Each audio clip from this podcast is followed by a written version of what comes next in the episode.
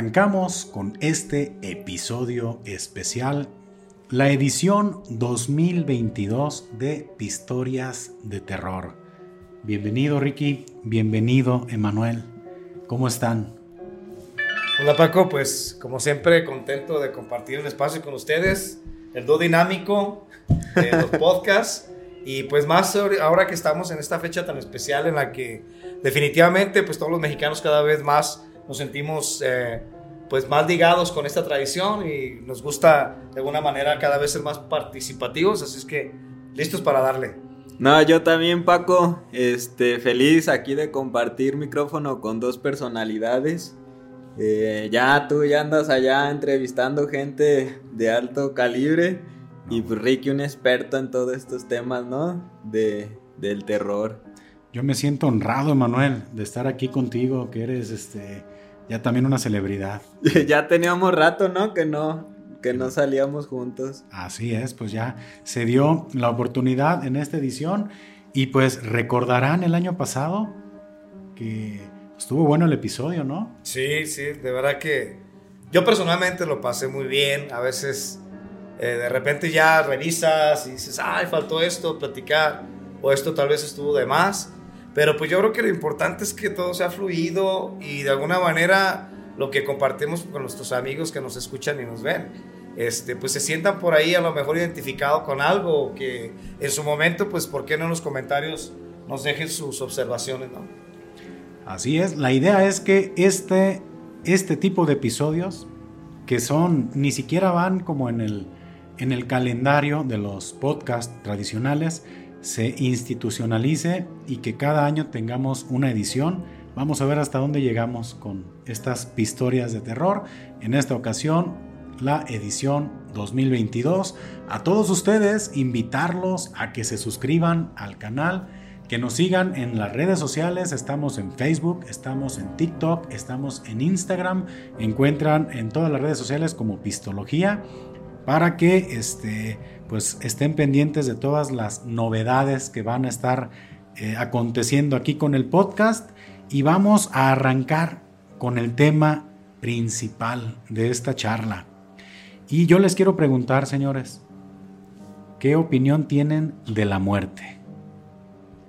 Ah, bueno, si este, puedo dar mi, digamos que la noción que tengo de ese acontecimiento, que a final de cuentas yo sí lo veo de ese modo, creo que es una, un proceso, parte del proceso biológico que viven los seres vivos. Creo que es, eh, desde mi punto de vista religioso, pues una transición, porque hay una, digamos, dentro de lo, el pensamiento de los católicos, la muerte en realidad no existe, sino que pasa a ser nada más como un salto entre dos planos este, espirituales en este caso, ¿no? Y pues esa es mi creencia personal, pero ya este, checando, viendo otras cosmogonías, pues logras entender a la muerte de un modo un poquito más amplio desde la universalidad de, de las diferentes civilizaciones.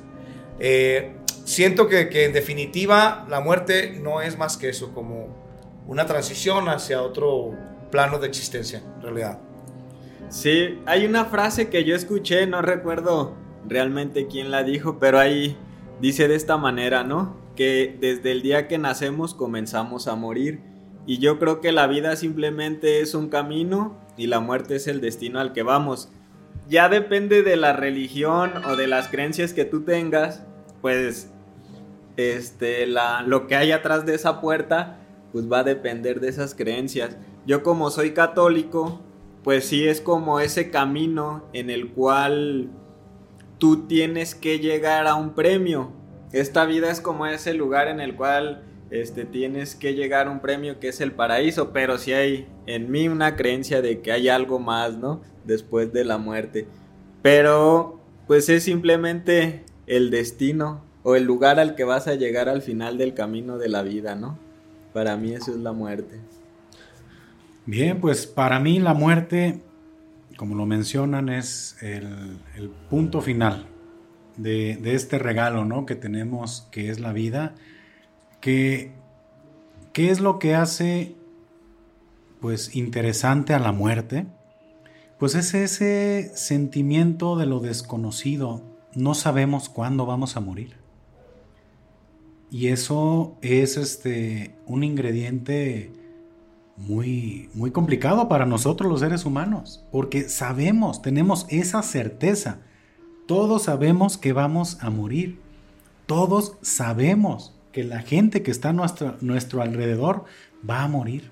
Pero ese ingrediente de la incertidumbre es la que pues juega mucho con, con nuestros sentimientos, ¿no?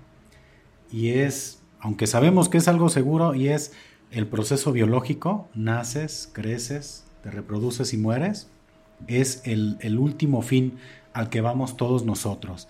Y aquí la pregunta que sigue es, ¿qué creen ustedes que hay después de la muerte?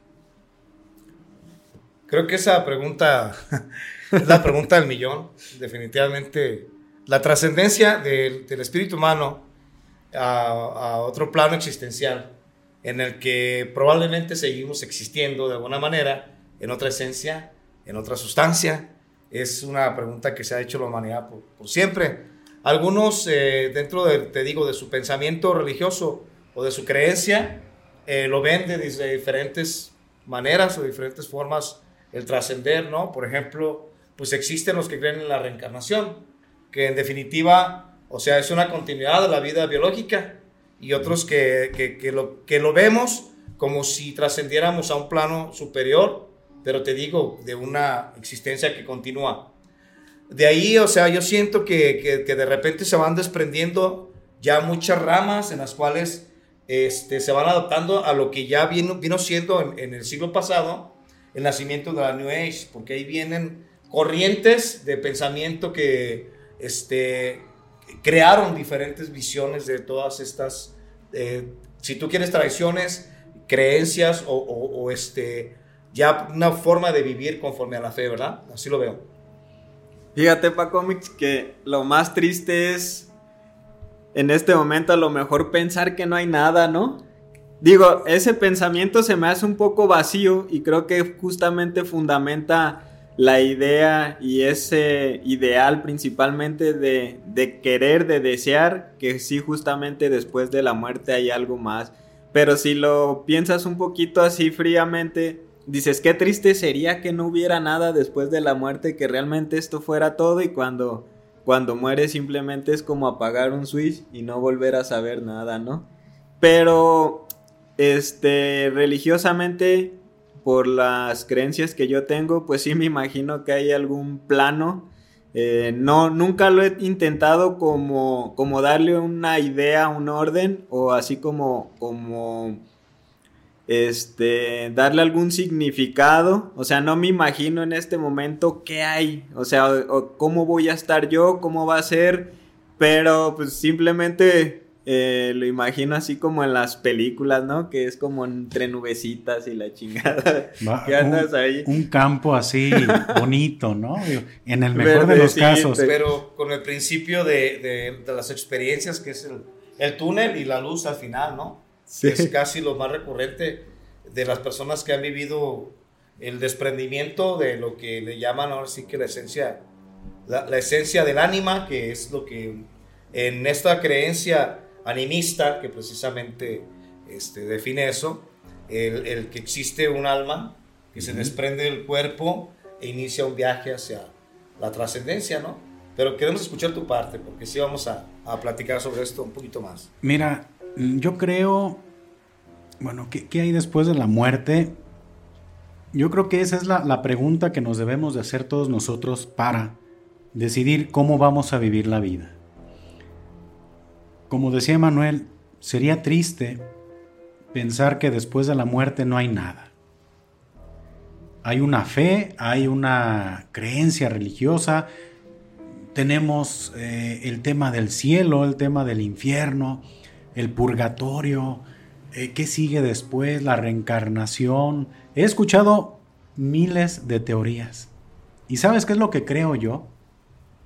Independientemente de la fe o no, simplemente es pasas a negros.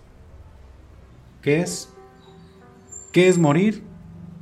Lo mismo que pasaba contigo antes de nacer. Va a pasar eso cuando mueras. Nada. Se acabó. pero esa, esa visión o esa, esa creencia que te dice, bueno, pues no, porque hay una fe, una creencia, una religión, hay, hay, hay algo después. Yo creo que eso es parte del ego del ser humano, el, ese deseo de quedarse para siempre. Y, por ejemplo, la reencarnación, ¿no? Todo ese tipo de asuntos. Pero, para mí, es eso. Es lo mismo que pasaba contigo antes de nacer. Y eso, ¿a, dónde nos lleva? Pues a vivir una vida de manera más, más intensa, si es la palabra, en mejores términos con la gente que te rodea. Porque oye, que a toda madre que te vendan la eternidad. Ay, bueno, si me enojo contigo, Ricky, bueno, ahí en la eternidad nos volvemos a saludar, al cabo, ya, o sea, nos vemos en otra vida, Emanuel. Bueno, podemos estar enojados aquí todo el tiempo, al cabo viene otra vida, la eternidad, ya nos vemos en el paraíso y la chinga. Entonces, ¿qué es lo que provoca eso? Que dejemos de ver la vida como esta única oportunidad que tenemos en el mundo y donde las probabilidades de coincidir, todos y cada uno, es una entre millones de millones. Esa idea de trascender en otro plano nos hace desperdiciar mucho de la vida que estamos viviendo.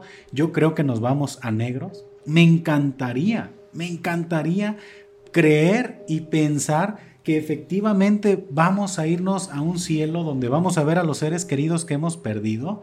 Sería maravilloso, pero creo que de todas las probabilidades es la que menos pudiera ocurrir. Me ves bien filosófico, Paco Mix, me asustas un poco.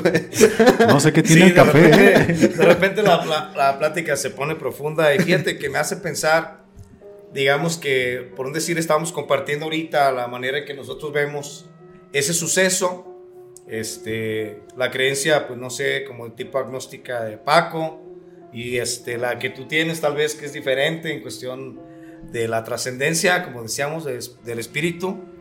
Pero si nos vamos un poquito más a lo que se está viviendo en la actualidad, de repente hay, hay una, digamos que, uh, pues un fenómeno en el cual, en el cual ahorita la juventud está viendo, porque se nota a través de diferentes manifestaciones, eh, eh, la vida de otro modo y con su consecuencia la muerte también. Como lo, lo explica Paco, es, es, un pensamiento muy común.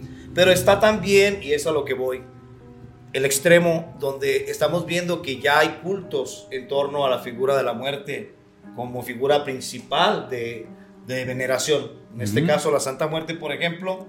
Si la muerte como tal, como la estamos manejando hasta este momento, es una abstracción. en, el, en, el, momento que se vuelve eh, la figura de culto, ya, la, ya la, la, puedes ver como, como un ente y no como una alegoría. Es decir, las alegorías representan algo. La muerte, en su figura de la calavera, nos recuerda cuál es nuestro, nuestra final este, etapa de nuestro proceso biológico, ¿no? O sea, a través de la calavera vemos en lo que nos vamos a convertir una vez que, que terminemos esta parte de, de, la vida. Pero cuando llega a este momento de, de, que se vuelve un culto en sí, la figura de la muerte ya constituye en sí un ente, un ente casi corpóreo para, para estas personas en su forma de ver y en su forma de vivir. Le dedican oraciones, le dedican ofrendas, le dedican ahora sí que su, su, devoción de alguna manera muy, muy particular, a la par que siguen todavía con, con este, cultivando la fe católica, ¿no? Entonces, el fenómeno es interesante, te digo, al parecer, eh, la parte que se está yendo más a lo científico, a la parte más realista de la vida biológica, pues sí, está teniendo más adeptos, pero también esta otra parte que de repente está alimentando esa, ese pensamiento de que la muerte en sí es un ser poderoso que, nos va a ayudar, que nos va a sacar de un problema, que nos va a acompañar en algún trance difícil, pues es interesante de verlo a nivel antropológico, ¿no creen? Sí, de hecho, Ricky, digo, conozco muy poco del tema, pero me ha tocado ver y no sé cuál es el nombre correcto, yo iba a decir templo, pero no sé si sea el correcto, ofenda a alguien pero hay un lugar donde, hay por Tototlán, no sé si les ha tocado verlo, donde hay tres figuras de la Santa Muerte como en un pequeño... Ah, no, no me había fijado. Eh, como en una ermita. ¿Es la Santa Muerte? Son tres, ajá, tres figuras. Eh, nunca me había tocado verlas y están a pie de carretera. si tú vas de Atotonilco hacia Zapotlanejo es este saliendo Tototlán en una pendiente que está ahí, bueno, en una subida que está ahí a mano izquierda. Antes de la primera curva, ¿no? Ajá, justamente ahí está y, y parece ser que cada vez está haciendo un poquito más fuerte ese culto, ¿no? Sí, pues la, la muerte como tal causa mucha fascinación a todos los seres humanos por ese misticismo, ese, eso desconocido, ¿no? De la, de la misma muerte y pues muy respetable, ¿no? Al final el, culto de las personas. Em, ¿Tú qué opinas? E, es que hay muchas teorías. Por ejemplo, hablaban de, de la luz al final del túnel. Hay una, una teoría que yo escuché, no sé si la habían escuchado ustedes, que dice que esa luz que ves eres tú naciendo nuevamente es mueres, no sigas la luz, sales nuevamente a la vida y que lo que lloras es tu vida pasada. Y en ese momento comienzas otra vida más. esa es una, una, teoría que yo escuché. Dices, órale, o sea, todos hablan de que hay una luz al final del, del túnel y de que de eso se trata, es vuelves a nacer y vuelves a estar en este mundo y vuelves también a, vivir en otra persona, en un proceso de purificación y que hasta que llegas a cierto punto ya detienes ese ciclo. Pero es interesante, hablan también de la reencarnación. Hay quienes dices, no reencarnas en otra persona, puedes reencarnar en un animal, puedes reencarnar en, en otra cosa. Hay quien habla incluso de la reencarnación en el tiempo que si nos vamos todavía más este, densos al tema de lo que es el tiempo como tal, que el tiempo no es lineal, sino el tiempo es plano. ¿Qué quiere decir?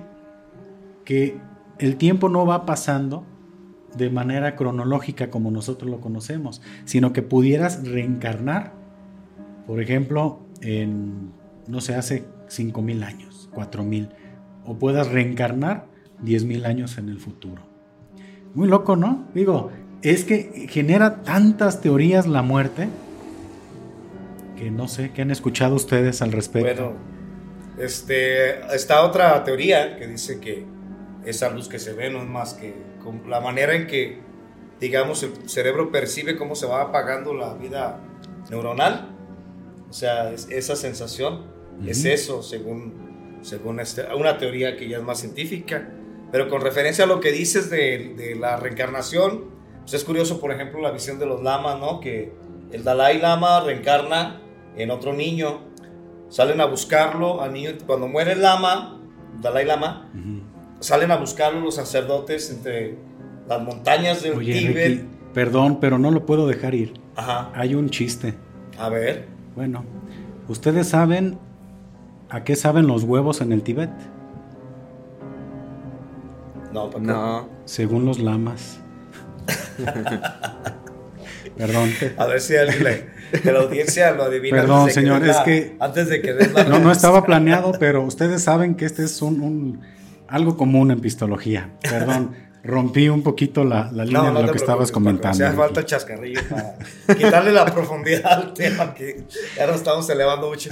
No te digo, en el caso del Lama, este, del Dalai Lama este, se busca entre las casas de los aldeanos a la reencarnación del lama, ¿no? Y la comprobación de que este niño en lo es, es que conoce sucesos, conoce la historia, conoce los rezos, sabe lo que en esencia sabía en vida el, el ama anterior. Entonces, eh, aquí hay muchas situaciones que de repente se pueden poner en entredicho, ¿no?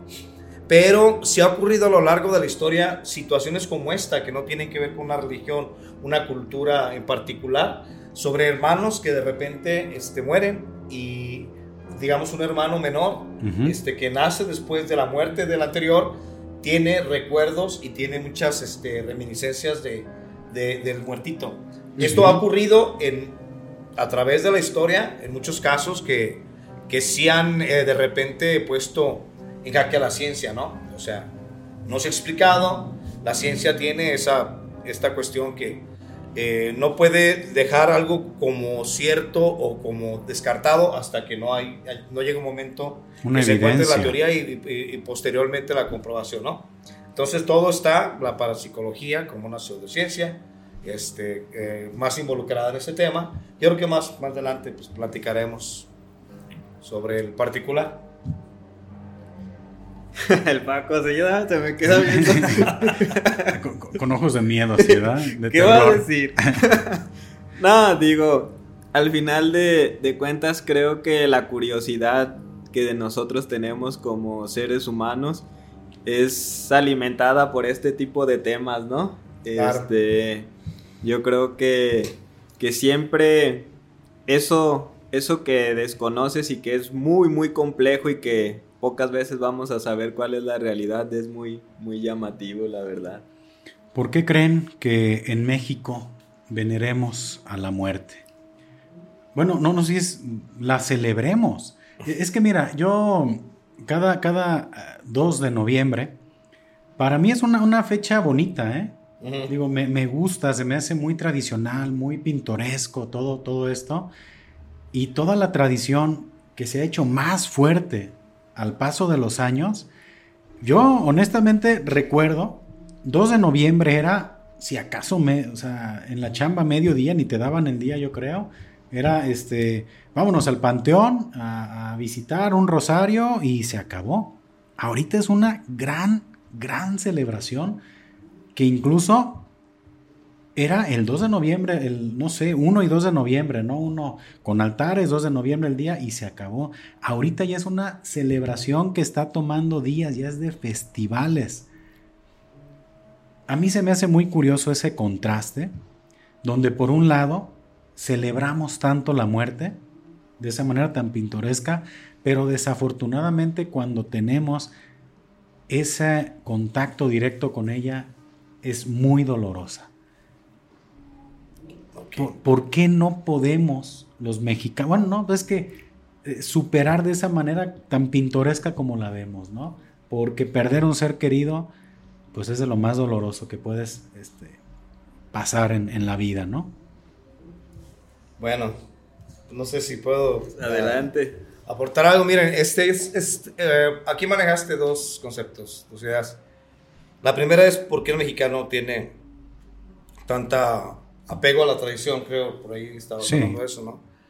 En realidad este es producto de un sincre- sincretismo, para empezar, o sea, el sincretismo es cuando dos culturas eh, paren una tradición o una forma de, de- de ver eh, un asunto en particular. En este caso, el sincretismo religioso, pues hace que las antiguas religiones de, de- de este, de las civilizaciones prehispánicas con las que vinieron de Europa se fusionen y den un producto, un producto mestizo que tiene actualidad. Este, hay que recordar que, que- que los aztecas, por ejemplo, los mexicas, de de repente ahí hay, hay, este, mucha controversia sobre cuál, cuál es lo correcto.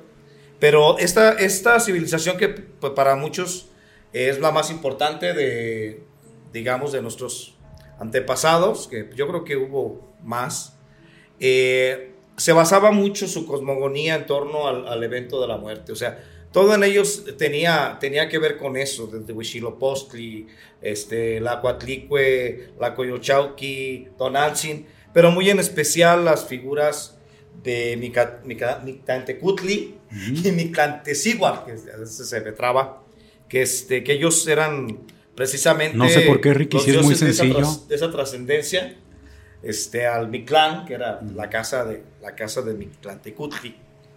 Y, y como tal, pues había un proceso que también, este, un proceso funerario de preparación para, para ese tránsito, ¿no?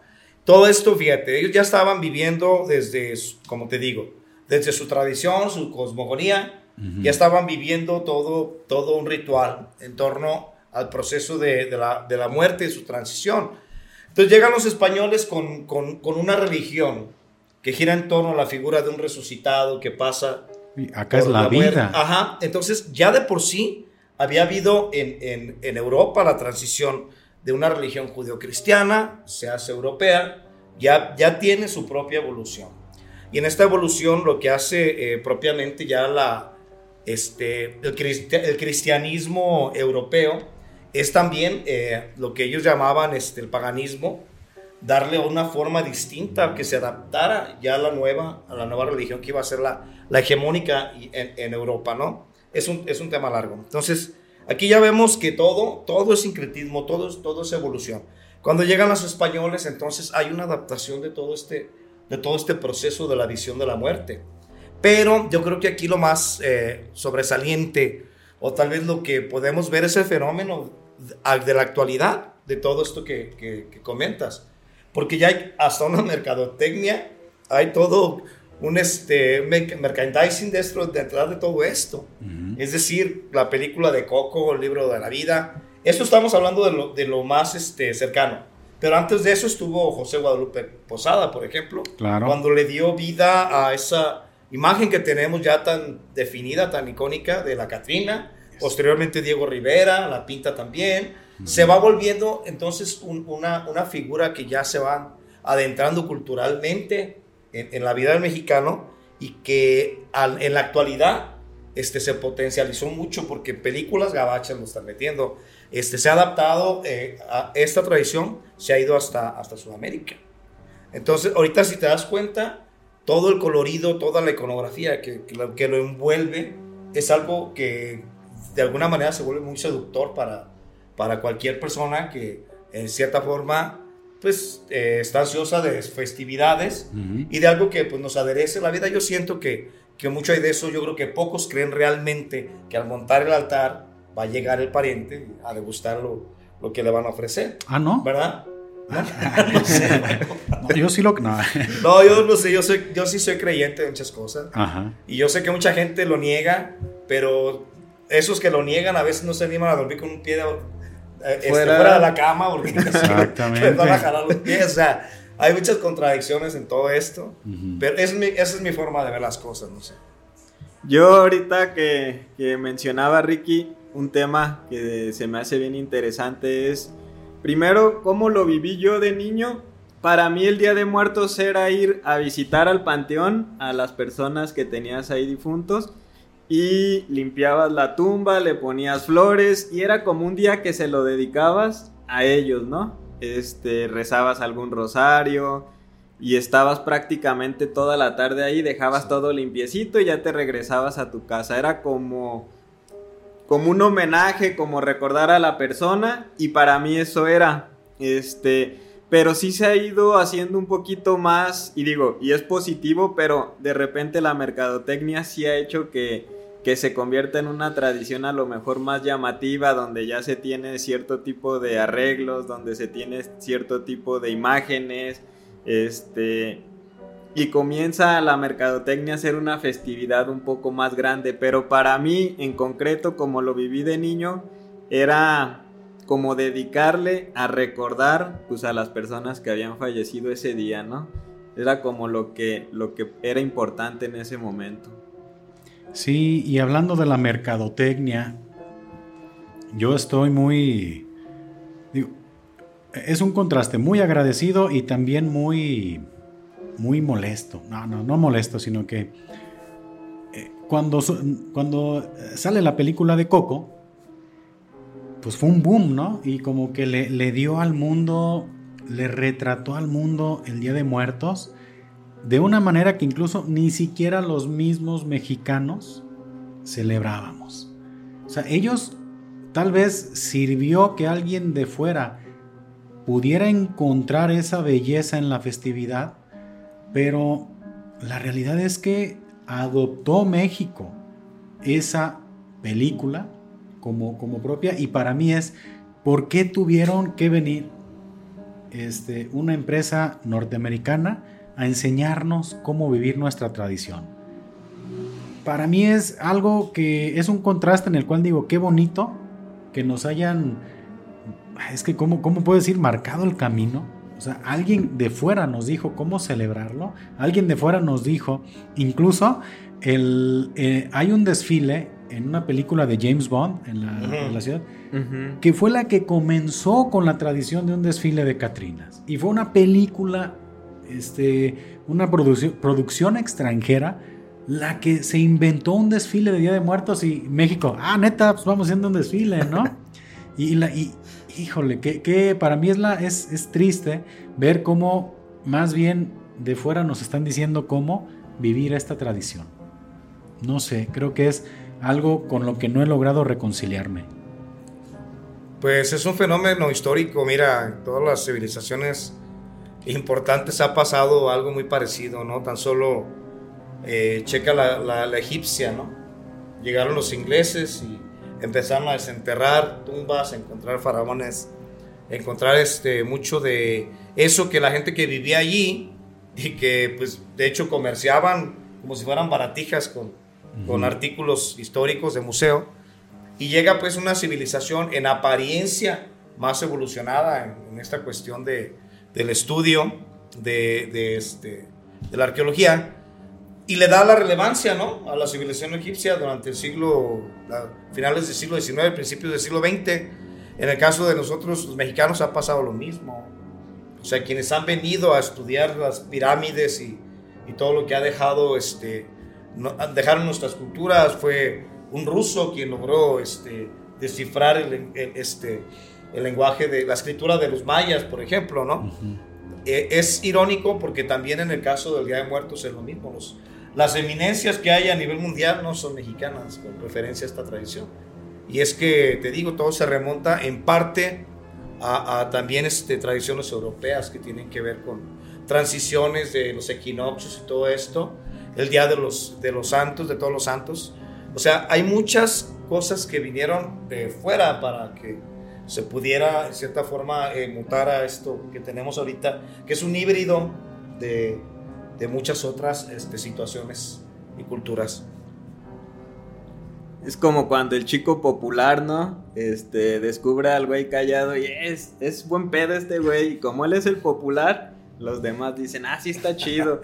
y así pasa con los gringos, ¿no? Ah, está chida su tradición, ¿eh? Y vean. Está y pues, chido. Y todos los demás, ah, no, sí está chido. Y creo que eso pasa, ¿no? Y la realidad es que lo hacen muy bien. Porque sí, sí es muy bonito, muy tradicional y, para mí es como, como esa onda, ¿no? Que, no acababa todavía como a mí de, de, hacerme mucho clic, pero pues yo creo que, que, la muerte nos podría, este, no sé, dar mucho, mucho tema más y, y bueno, pues yo creo que bueno, es que estoy como tratando de aterrizar una idea, ¿no? Y es... un cierre. si te puedo dar una opinión, es que en realidad este tema, ah, o sea, es para un podcast completo. completo, porque te digo, o sea, si, si te vas, te digo, yo desde mi punto de vista, a mí que me gusta estudiar historia y todo esto, ¿no? Todos hemos estado frente a un cuerpo sin vida, en algún funeral. Seguramente, ¿no? O sea, hemos tenido ese ese contacto directo. Y yo creo que ese sentimiento, esa sensación que tienes de ver ahí un, cuerpo sin vida, es muy fuerte. Digo, llámese un ser querido, llámese otra persona, el morbo incluso que para muchos genera, ¿no? El, tema este, es, fuerte. O sea, la muerte ya cuando la, la ves de cerca, es fuerte. Es fuerte y, y algo que a lo mejor no, tiene nada que ver con, todo este rollo, pero da tanta curiosidad la muerte y tanto, tanto morbo que incluso no sé si han visto que ya, ya está en Facebook ah, se avientan sus lives y van y mocos, Don Cuco van y graban a la, a la persona sin vida y son cosas que, yo todavía no, acabo de, entender por qué lo, hacen. Digo, para mí no está bien y creo que era, quería aprovechar este espacio para decir pues que no está chido. A manera de como de, comentario, pero es eso, ¿qué, qué, qué sensación tan extraña estar frente a alguien sin vida. Mira, Paco, te cuento, con permiso de Manuel. Este, mi infancia por cuestiones familiares transcurrió en una funeraria, ya que mi familia era, eran propietarios de una funeraria aquí en Atotonico, ah, la primera. y mi abuelo era el, dueño.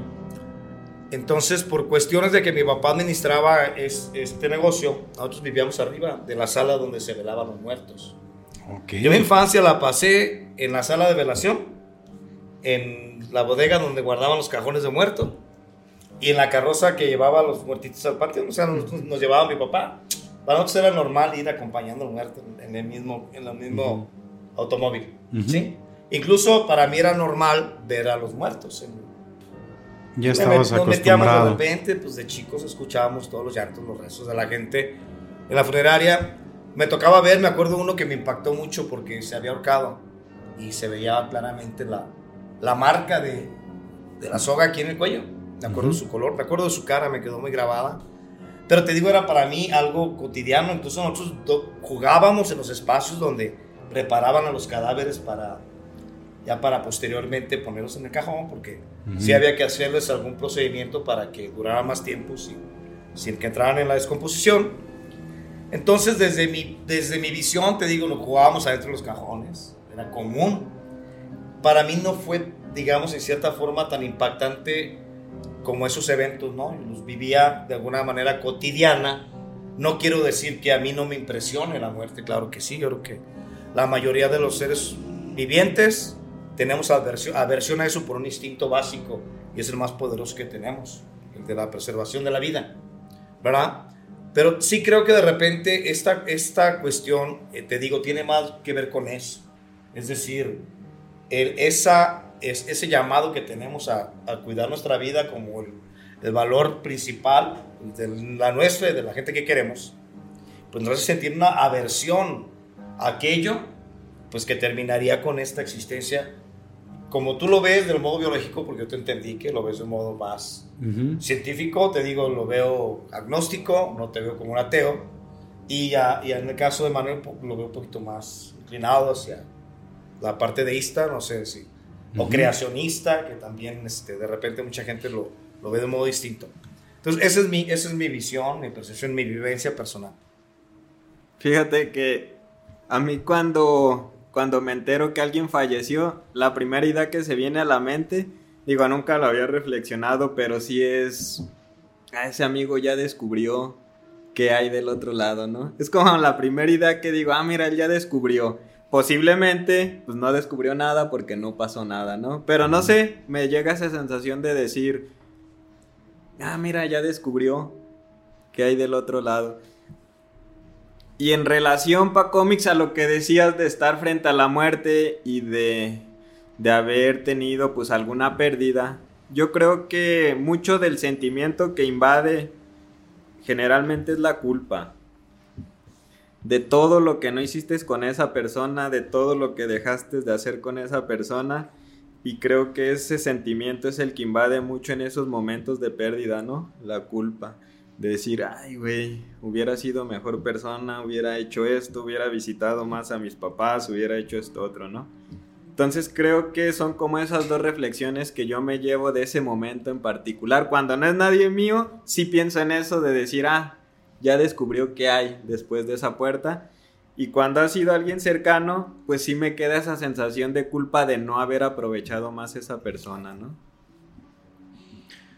Sí, sí, ese es todo un, fenómeno, todo eso que, podemos experimentar y ver, y tú lo has dicho, la culpa, el remordimiento, esa, ese misterio, ese rictus del rostro de alguien sin vida, es, está complicado, ¿no? Pero pues es parte de lo que queríamos aquí analizar un ratito en, este episodio especial de, de Pistorias de Terror y pues muy ad hoc con la temporada que estamos viviendo.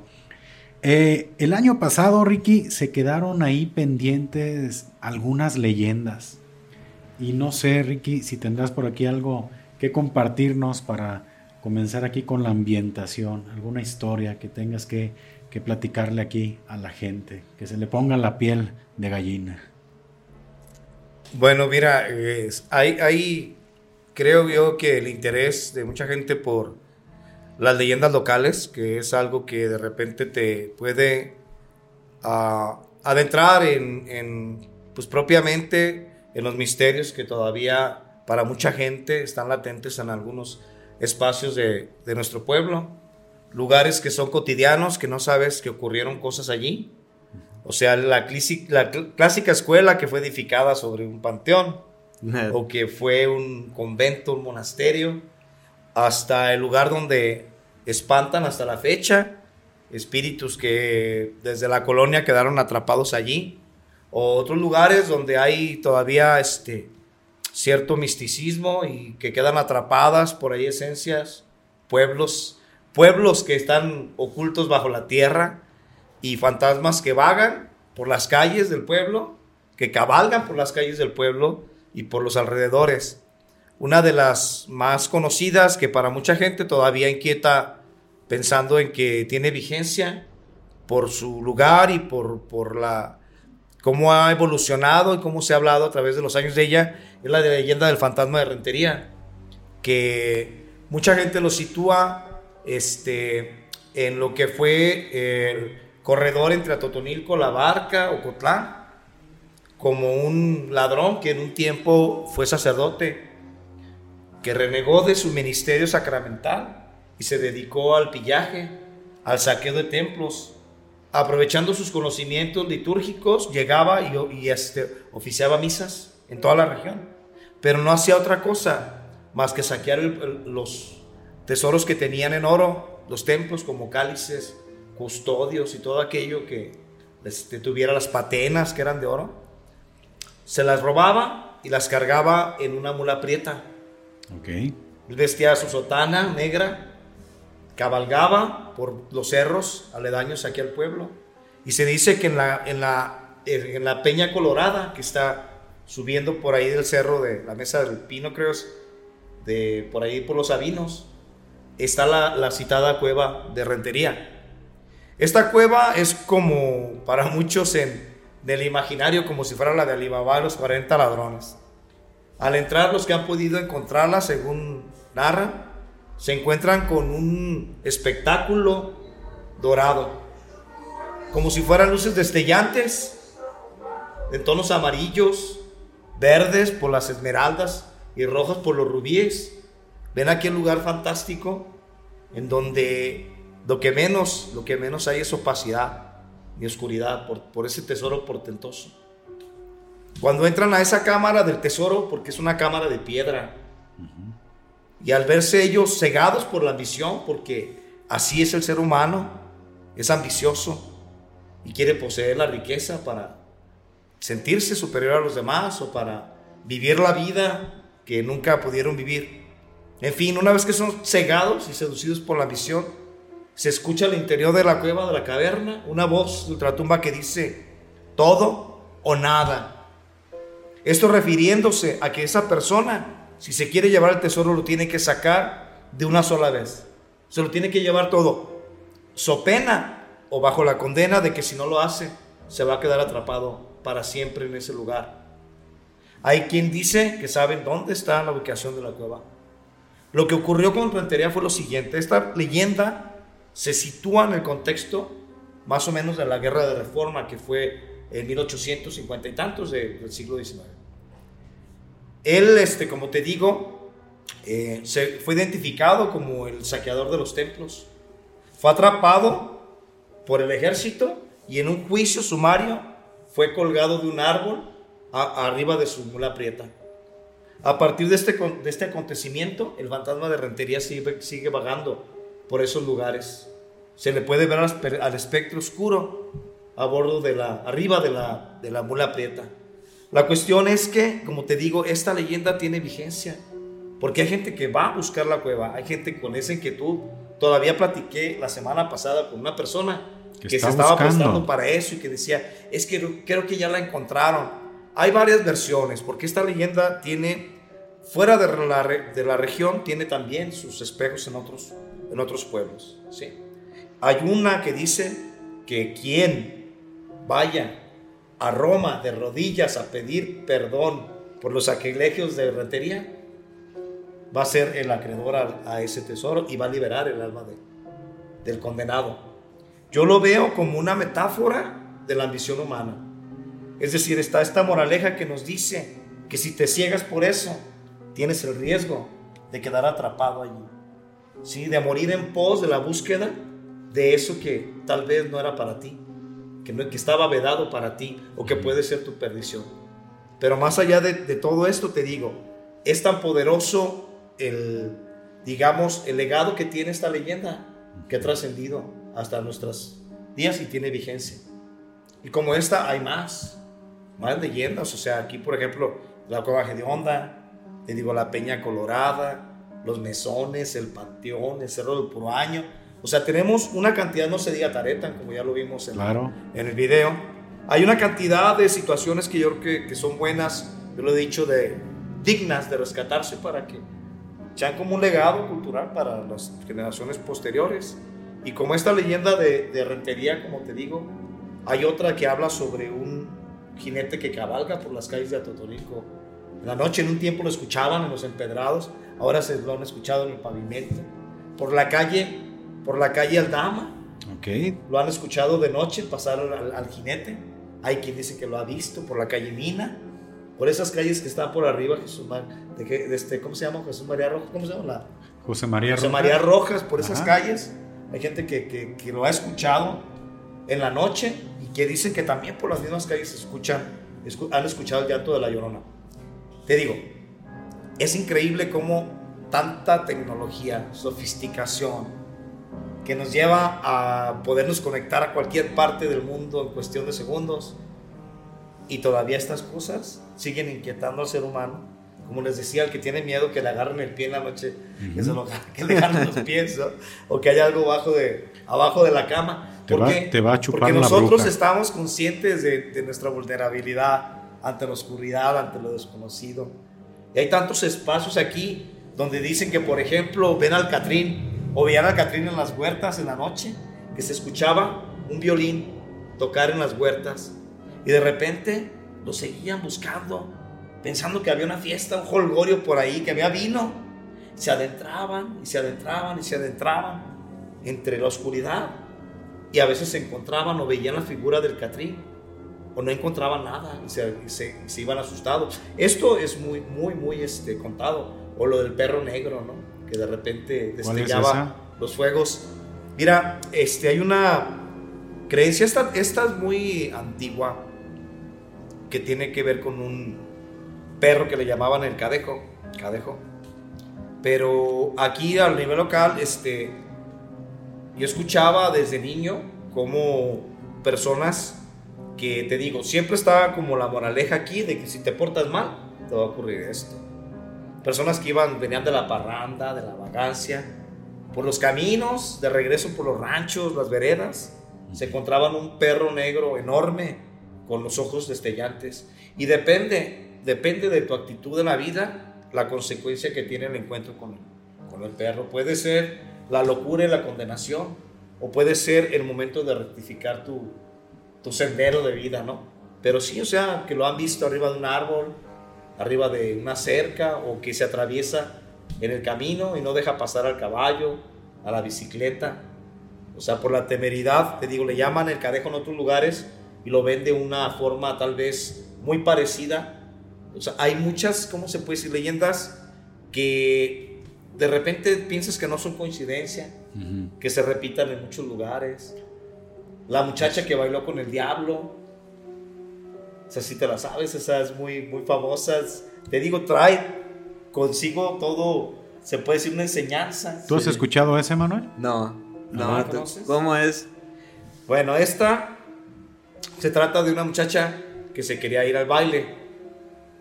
La mamá le dijo que no fuera porque pues era un lugar de perdición, que pues había muchos hombres tomando y le podían hacer algo. No vayas, hija, te lo ruego, por favor, no vayas. Pero esta muchacha pues traía ganas no solo de baile, sino también de agarrarse algún galán que de repente la sacara de, de su casa. Entonces se puso muy arreglada con una falda que para ese tiempo tal vez no era tan decente ni tan pudorosa. Y se va sin el permiso de la mamá. Ella está en el baile, sentada en una mesa, cuando de repente comienza a entrar una figura fascinante de un hombre elegante, guapísimo, según lo que dice la leyenda, impecable en su vestimenta.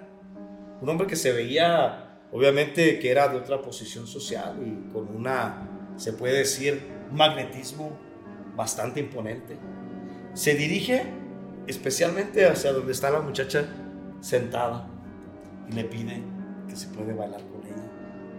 La muchacha se deja llevar por la apariencia de él y pues digamos que era lo que ella estaba esperando. Así es que se para y comienzan a bailar. Y comienzan a bailar pegados de repente. De repente la música se vuelve más cadenciosa. Y hay un vórtice en todo este, ¿cómo se puede decir? Como una cadencia, como una especie de, se puede decir, de momento mágico. En el que no se percata la, chica que está bailando en el aire con el fulano. Están flotando. Es un Catrín como lo describe en la tradición, ¿verdad? Ella no se da cuenta, está allá embobada como cuando de repente le dice que se pueden salir. Ella no se rehúsa, piensa que a lo mejor aquí es el momento para amarrar. ¿Sí? Se va con él. papas. Todos se quedan en el baile, un poco expectantes, conocían a la muchacha, a él no lo conocían pero sí pensaban que era un riquillo de algún otro pueblo que había ido a seducir a, la muchacha del pueblo. En eso estaba la gente cuando de repente comienzan a escuchar gritos desgarradores de una muchacha pidiendo auxilio. Todos se aprestan a, a buscar pues el origen de los gritos, la persona. Cuando de repente entra esta muchacha con aquel vestido que llevaba despampanante, todo rasgado y llena de arañones por todos lados.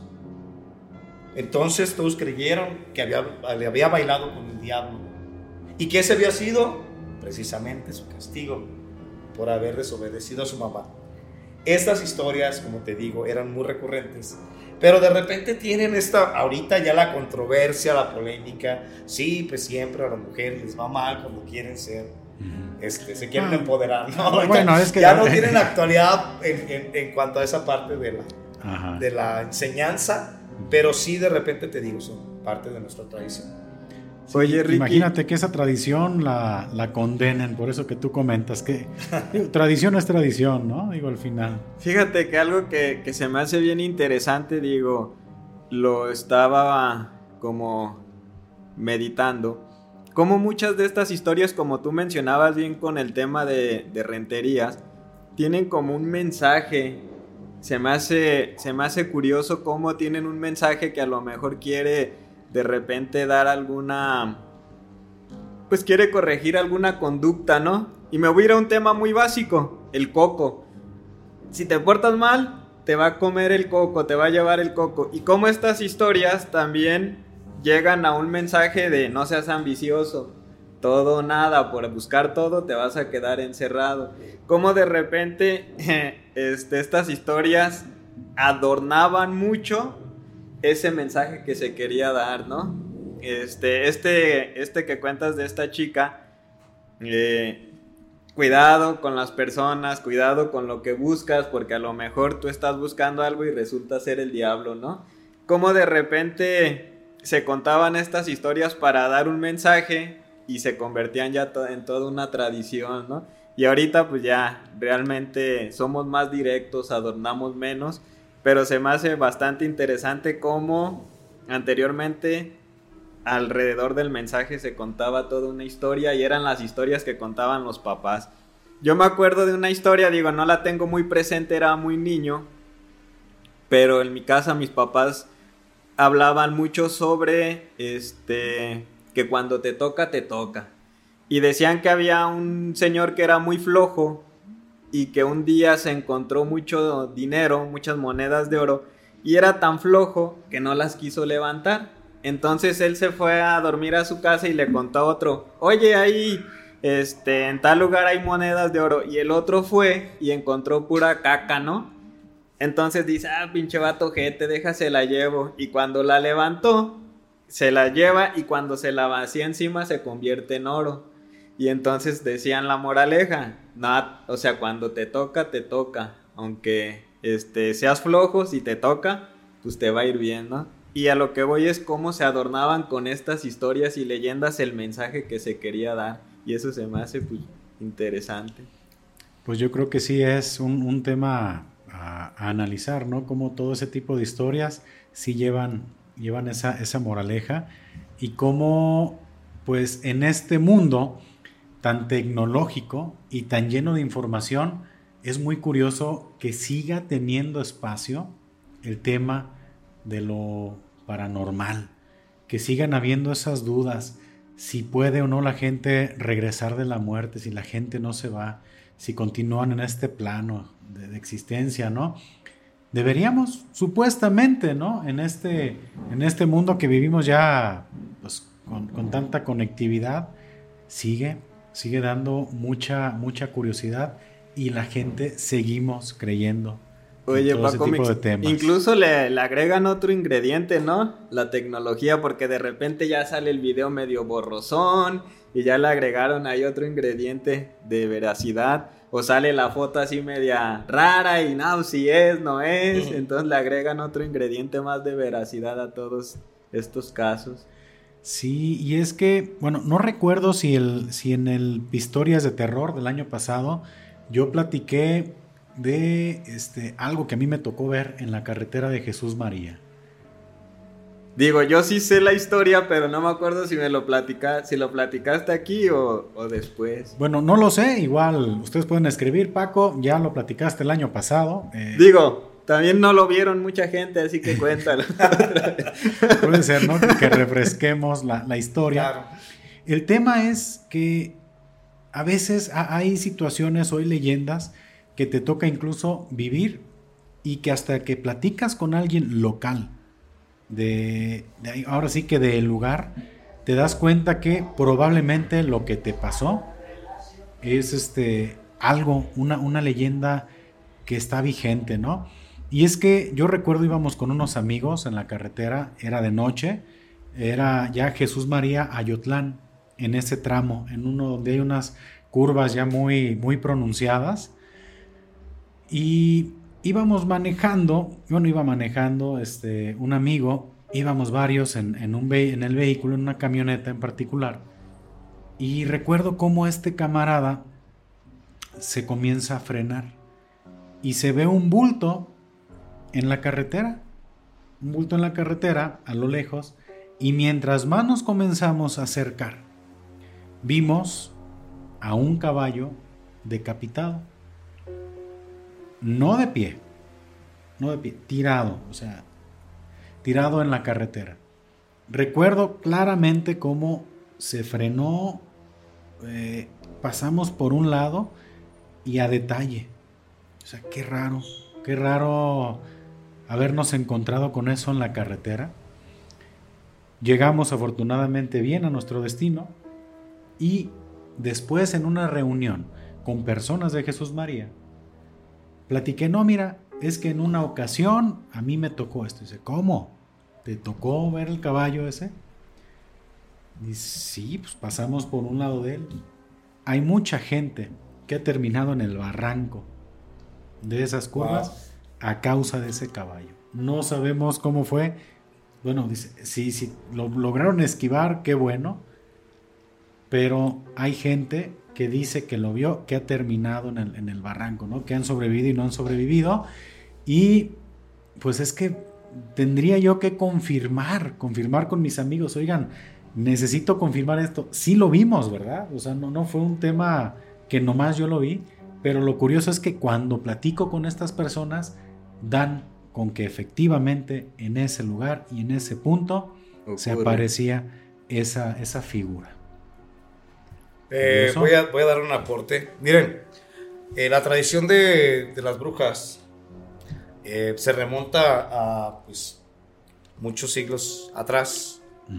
tal vez la figura de Lilith, la figura bíblica de Lilith, que en, en ciertas este, escrituras cabalísticas se representa como la primera mujer de Adán que, fue, que renegó de someterse al mandato del hombre, como la figura este, digamos, eh, que lideraba la pareja de la primera creación.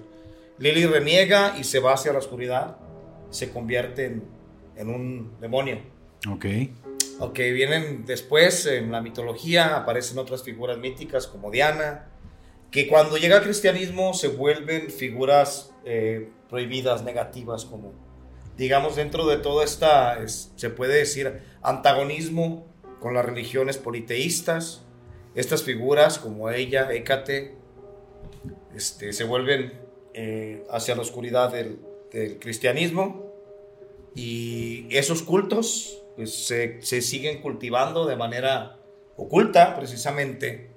Y son precisamente las mujeres las seguidoras de, estos cultos a estas diosas, ¿no? Entonces lo que hace la iglesia pues es satanizarlas porque son antagonistas de las nuevas eh, figuras eh, que, se quieren imponer como oficiales a raíz de esto se escribe en Alemania el Maleus Maleficarum, el martillo de las brujas, que es un manual de cómo encontrarlas, sacarles la verdad y ejecutarlas posteriormente. Este libro se habla de que junto con aquel libro de los sabios de Sion es de los libros que más daño han hecho a la humanidad.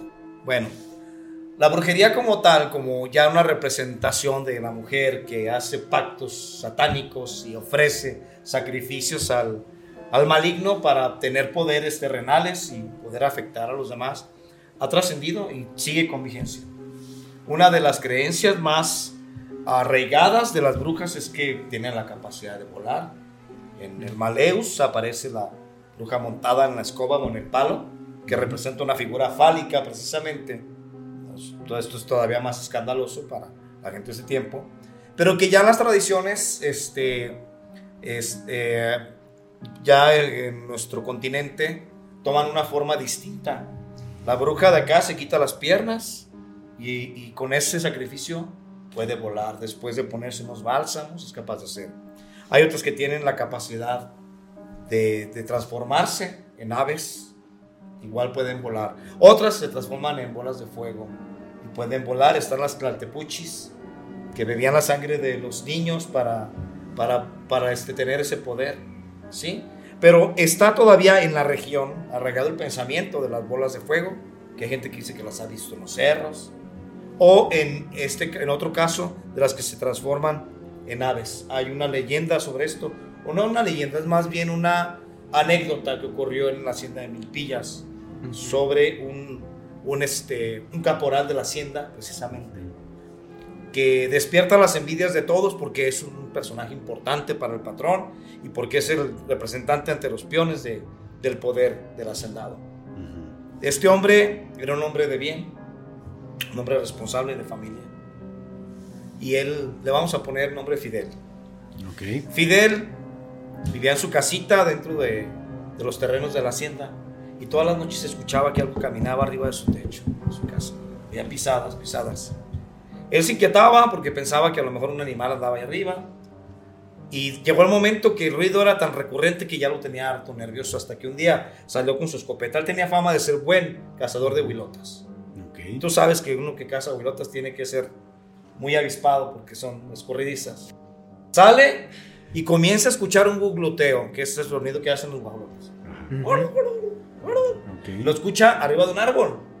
Dice, ahora sí ya te tengo, chiquito. Pensó que este era el motivo por el cual no podía dormir, que ese era el animal que se subía a su, a su tejado. Dispara y le da, le da el tiro certero. Cae un guajolote de dimensiones descomunales. Un animal enorme, grande.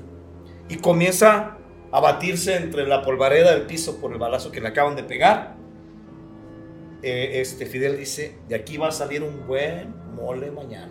Pues, Todavía estaba vivo el guajolote enorme, lo agarra con, con mucho trabajo por el peso del animal y lo encierra en el granero que tiene ahí. Tenía un silo para guardar la, este, la pastura, lo mete ahí. Al día siguiente, se acuerda Fidel que tiene el guajolote. Por fin pudo dormir bien. Donde se mete, en un rincón por ahí, donde apenas se iluminaba un rayo que se filtraba entre las tejas, está una mujer arrinconada y desnuda así como escondiéndose entre, entre sus piernas. Se acerca sorprendido, dice, pues, ¿qué hace esta mujer aquí? Se da cuenta que está herida de una pierna. Cuando voltea la mujer a verlo, es su comadre. Es su comadre. Le dice, ¿qué hubo? ¿Qué pasó? Ella le dice que por favor no le diga a nadie. Ella era el guajolote que había, que había herido anterior. Dice, ya no te vuelvo a molestar, no te vuelvo a, no te vuelvo a, este, hacer nada, pero por favor no le digan nada a mi marido de lo que acaba de pasar. Se llamaba Eulalia. Él regresa a su casa y dice a su esposa, no quiero que le vuelvas a dirigir la palabra Eulalia, no se diga más. Y esto, te digo, ocurrió en Milpillas, es una, es una historia que, que trascendió. Estamos hablando de los años 30, ¿no? Es una, leyenda con, varias no décadas. es, es, anecdótica, más allá de las otras leyendas que te digo que son tradiciones. Esta es una, anécdota que, que, me contaron de, de Fíjate, Ricky, desbloqueaste hace ratito como un recuerdo de la infancia que tenía. Este, el cerro donde está Libramiento, era muy común que se viera una luz a ciertas horas y era muy común que en el barrio donde yo vivía de niño dijeran, ah, va una bruja, podía ser un avión y lo que fuera, ¿no? Pero siempre ese tipo de luces, como tú lo mencionas, bolas de fuego, lo hacíamos como referencia que era una bruja. Digo, de niño ocurría mucho. Últimamente poca gente ha escuchado que haga esas referencias, pero en aquellos tiempos sí era, ah, una bruja. Sí. La, la realidad es una, ¿eh? Es que creo los que ya tenemos algunos añitos más aquí en este mundo, creo que sí teníamos oportunidad de ver ciertas cosas que ya no se ven. Como por ejemplo eso, eso de las brujas, claro, veías la lucecita, no era como, o sea, para este momento tienes muy claro cuando se trata de un avión y ves que lleva su trayectoria, llevan sus foquitos, pero eran unas, unas luces que iban pues subiendo no parpadeaban, no sé si estemos hablando a lo mejor de lo mismo, y eran como ese tipo de cosas que antes se veían demasiado y que conforme ha pasado el tiempo yo creo que hemos dejado de, ver, o no sé si teníamos como niños la posibilidad de ver otras cosas que, que dejamos de ver ya en la edad adulta, pero sí, sí es muy muy interesante ese, ese asunto de, de las brujas. Sí, sí, de hecho, creo te digo, tiene, tiene vigencia porque hay corrientes del esoterismo, del ocultismo, que todavía conservan esta, esta forma de, digamos, si no de vivir, cuando menos sí de, de uh, ejercitar un conocimiento antiguo, pues traerlo a la actualidad. O sea, en realidad tiene vigencia, pero pues obviamente que tú no te vas a publicitar como alguien que está practicando eso, sabiendo que, que está muy condenado socialmente, ¿verdad? Pero de que existe todavía, sí, o sea, de hecho, hay este, mucha, ¿cómo se puede decir en este? Eh, como mucho morbo en, torno a este tema, o sea, como que cada día tiene más actualidad, más vigencia por las redes sociales. Y hay lugares donde se convocan gente que tiene inquietudes de practicar esto y de conocer más. Y ni te imaginas la convocatoria que tiene. Yo, mi grupo, por ejemplo, de Facebook que estaba dedicado a todo esto. Lo dejé de trabajar ya cuando tenía 280 mil eh, seguidores, porque me estaba costando trabajo de, darle seguimiento, así para que se den cuenta cómo, cómo hay de gente con, con este interés. Sí, mira, ahorita estaba eh, googleando por aquí algo, algo que tenía también ganas de, de compartirles y es que pasando a otro tema, vamos a recomendarle a toda la gente que nos está viendo en este en esta episodio especial, ¿qué película le podrías recomendar a la gente o si recuerdas tú en particular una película que te haya dado miedo? ¿Sabes qué? Para mí esta película es la que deberías de ver si te gusta el terror. Bueno, es que yo creo que de repente hay mucho, mucho de qué hablar en ese sentido, pero vamos a tratar de ser un poquito más concisos. Si te gustan, por ejemplo, los clásicos, pues sí empezar con algo básico como Psycho de, de Alfred Hitchcock, que es un clásico que sí es imperdible. ya dependiendo del género que te guste, si te gusta todo este rollo de, de este, del ocultismo y de, de, lo que tiene que ver con la figura de Satán, del diablo, pues está el bebé de Rosemary, que es una película muy buena. De este, esa es de, de este director ¿Cómo se llamaba? Ahorita te lo recuerdo, ¿eh? Pero también está la otra, La Exorcista. Ah, La Exorcista, este, muy buena, te digo, dentro de este, de este género. Yo he escuchado gente que dice que no la puede terminar de ver, ¿eh? La del Exorcista. Es una de las películas de terror más, pues, más clásicas y que pues definitivamente pues a la gente le da mucho miedo. Y, y sí toca temas muy fuertes, temas religiosos, todo lo gráfico en la, en la película, todas las leyendas y todo lo que, lo que envuelve la película después de, de que se filmó, está, está cañón, ¿no? Digo, creo que sí es una, una de las mejores recomendaciones y de las que sé que definitivamente mucha gente no se ha atrevido ni a terminar de ver. Mira, hay una situación que, por ejemplo, en el caso del bebé de Rosemary, que es de Polanski, que no me acordaba el nombre. Bueno, en el caso de él le llaman película maldita, porque él grabó esta película donde se ve este, como un culto, precisamente están protegiendo a una mujer que está esperando al hijo del diablo, al anticristo, ¿no? La película está muy buena, es un terror psicológico muy bien manejado, pero ocurre que posterior a que se graba esta película, la esposa de Polanski, que era Sharon Tate, fue asesinada por el culto de la familia de, Charles Manson. en un acontecimiento junto con la, la, Bianca en los años 60 finales, ocurrió esto. Muchos dicen que fue por, a causa de que se grabó esa película que los acontecimientos se desencadenaron, finalizando con una muerte casi ritual de, Sharon Tate, de la, de la, actriz, que estaba embarazada en ese momento. Entonces, te digo, esa película despierta más morbo por eso. Voy a hacer un pequeño paréntesis. ¿Viste Érase una vez en Hollywood? de Quentin Tarantino, ¿no? No, la he visto, pero sí la conozco. Habla sobre ese tema. Habla ah, sobre ese tema, pero le da un giro, ¿verdad? Le da un giro. Interesante. Digo, no, no, no, si no la han visto, no es de horror, obviamente, Quentin Tarantino, pero es una gran película con este Leonardo DiCaprio y Brad Pitt y narra, narra ese acontecimiento, pero no les decimos cómo finaliza, le da un giro muy interesante, pero ahorita que tú estabas platicando, dije, ah, mira, es precisamente ese tema que toca Quentin Tarantino en esa película. Sí. Y eso que menciona Ricky está bien interesante porque creo que hay dentro del catálogo de películas de Hollywood varias catalogadas, ¿no? Sí. Como películas malditas. Recuerdo que hay una eh, y no me sé el nombre, creo que nunca salió. Nunca salió a la luz esa película, pero el guion se lo presentaron. Iba a ser sobre un esquimal que viajaba a Hollywood. Y creo que el guion se lo propusieron, no recuerdo el número de actores, pero a cada actor que se lo proponían fallecía. Este, digo, en YouTube van a encontrar el video, pero es bien interesante cómo se fueron este, haciendo de reputación varias películas. Este, la de Pottergate también creo que... También es una película maldita. Creo que muchos de los actores sufrieron un dos, montón de... Dos, bueno, la protagonista en sí infantil. Este... Heather... ¿Qué se apellidaba esa niña? Me olvidé el nombre. bueno, esa niña, esa niña falleció.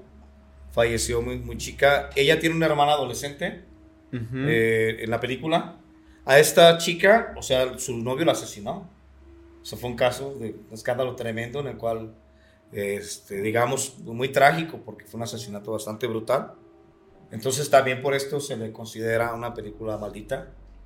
Y como estas, pues te digo, hay varias, que de repente la del exorcista, como lo decían, también suscitó muchas situaciones por ahí inquietantes, incluso la vida de, de, la, de la protagonista, ¿verdad? Que fue, estuvo llena de escándalos todo. Sí.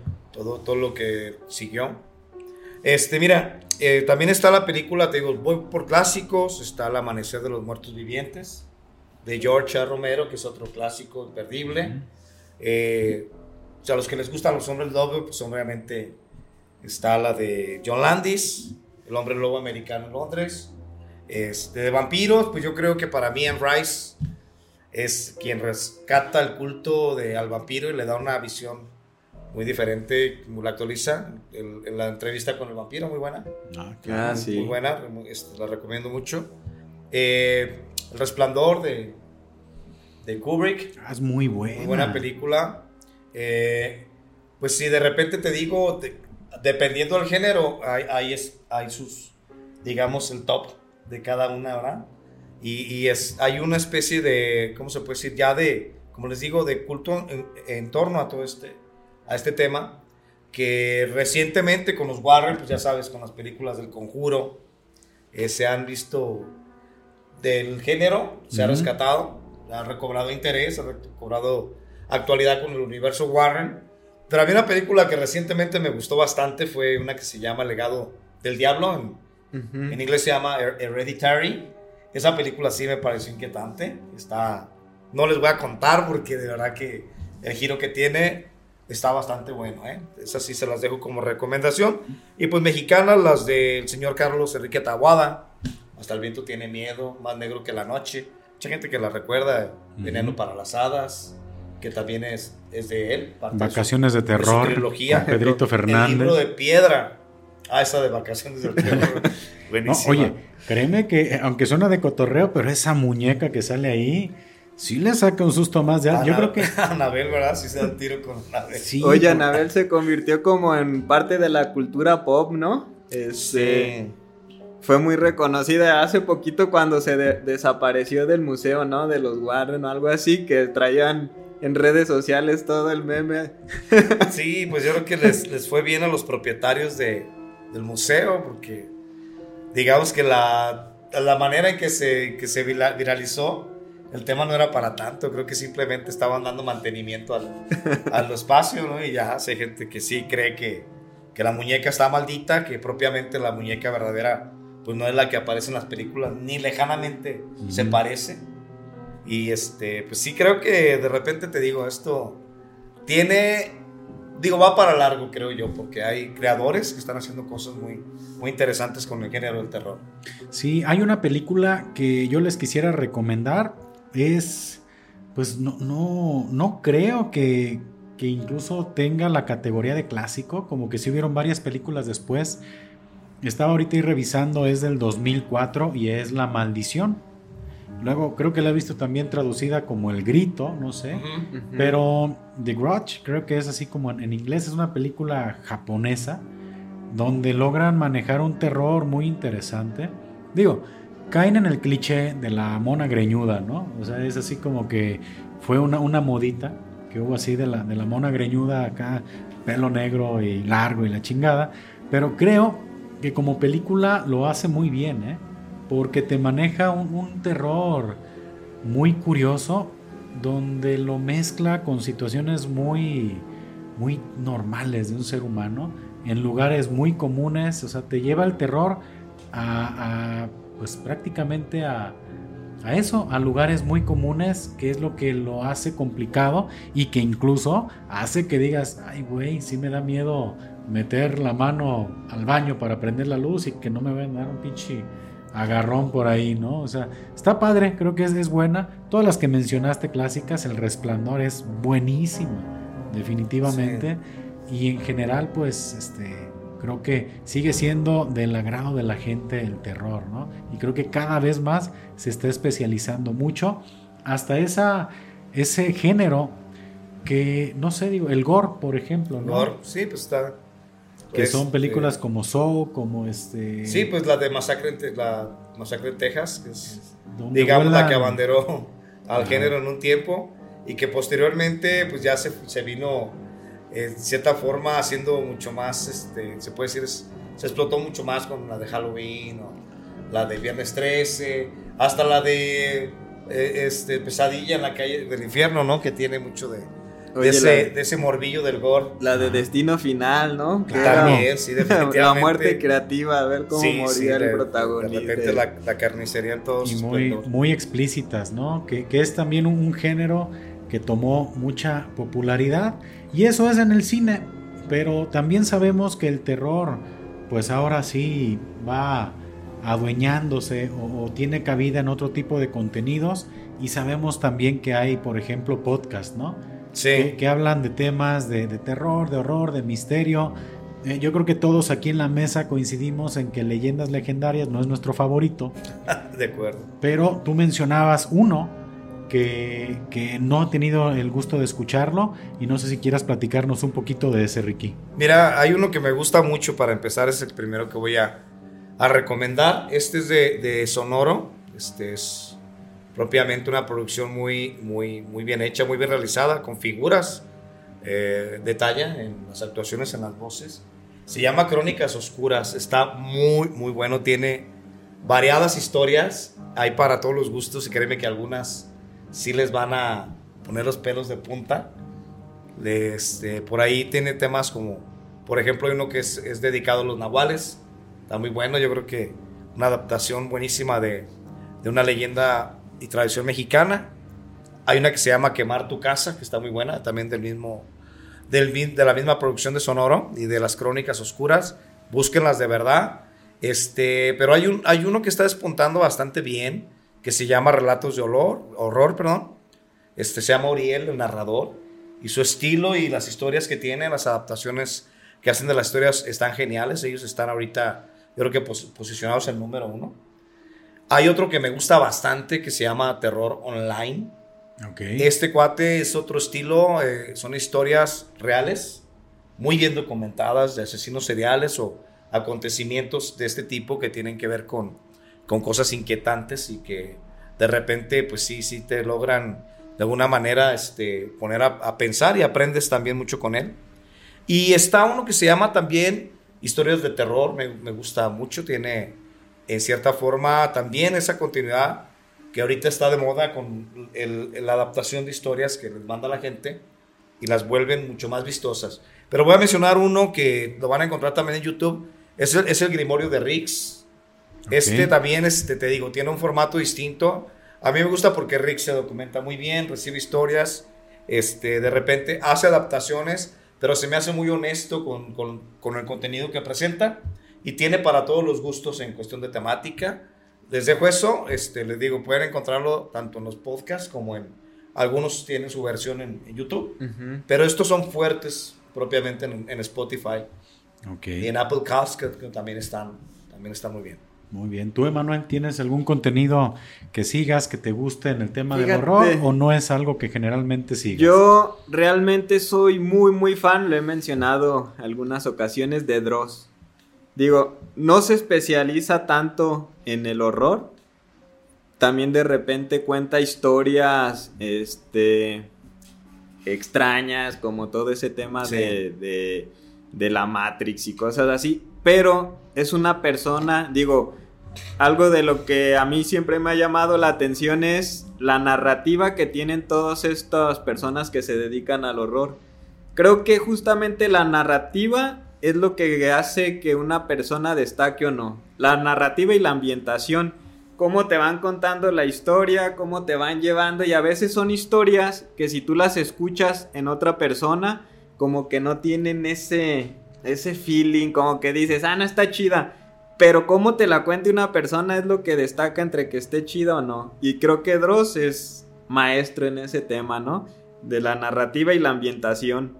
Este, hay ocasiones que cuenta historias muy, muy X, pero la forma en las que las presenta se hace que se convierta realmente en, algo muy, muy llamativo.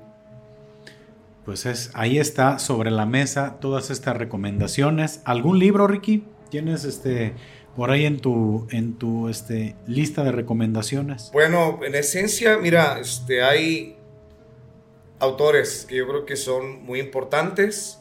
Yo menciono clásicos porque de repente hay modas que este, llegan y se van. Pero pues yo, por ejemplo, me inicié, cuando estaba chico, leyendo a, este, un libro de leyendas de Gustavo Adolfo Becker. Ese me gustó mucho porque me introdujo de una manera, si tú quieres, hasta poética, ¿no? En, el misterio. Pero pues ya los grandes maestros propiamente que, que superviven hasta la actualidad, está Edgar Allan Poe. Este, por ahí pueden encontrar compendios de sus historias porque él era, escribía más que nada cuentos y, encuentras algunos muy buenos. Lo mismo que ocurrió con el siguiente que es Lovecraft, Howard Philly Lovecraft, que es, yo pienso que es el creador del, del terror que conocemos hasta la actualidad porque igual y, fue este, influyente para Stephen King, que es el siguiente que, que menciono, ¿no? En todos estos autores hay una cantidad de libros que de repente, o sea, hay para todos los gustos. Yo recomiendo muy especial a Lovecraft, porque el terror cósmico y su manera de actualizar la visión de las mitologías y de ciertas cosmogonías.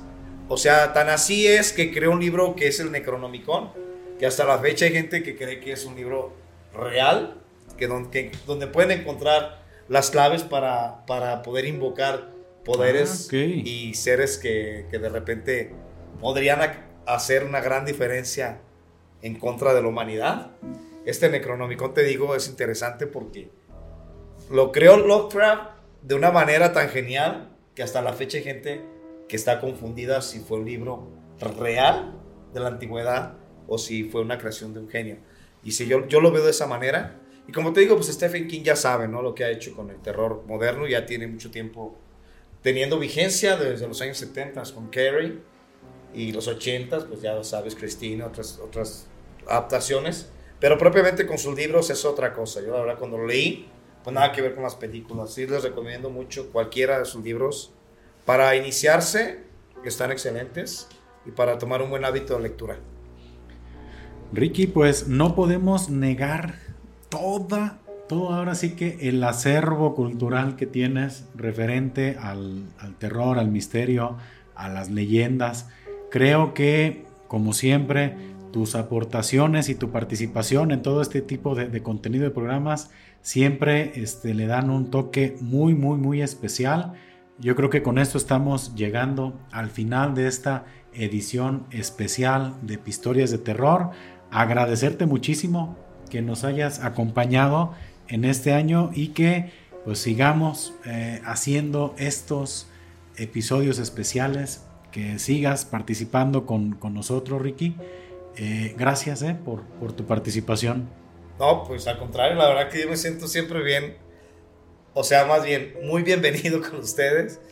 Y la vibra que traen, la verdad, pues yo les digo, yo cuando, cuando escucho el podcast, porque hoy estoy trabajando, los escucho, digo, no manches, qué buena química hacen, creo que la interacción cada vez más fluida, más interesante, de repente las aportaciones las hacen con mucha naturalidad, mucha fluidez, y llegar aquí pues constituye una gran responsabilidad, pero créanme que se disfruta bastante les agradezco a los dos. Oye, pa cómics, que este episodio especial se convierta como la casita del horror de los Simpsons, ¿no? Que ya va como en el 70 Ojalá. y siguen y siguen sacando. Pues mira, yo estoy muy contento porque, pues por lo pronto vamos en la edición 2022, es el segundo, este, pues sí, episodio especial de, de Pistorias de Terror y que, y que como estos hayan demasiados, espero que a todos ustedes que llegaron hasta este punto del episodio lo hayan disfrutado, que las historias que se comentaron, las leyendas que por aquí nos platicó también Ricky, pues hayan sido de sagrado, las recomendaciones. Y pues nosotros nos despedimos de este episodio especial.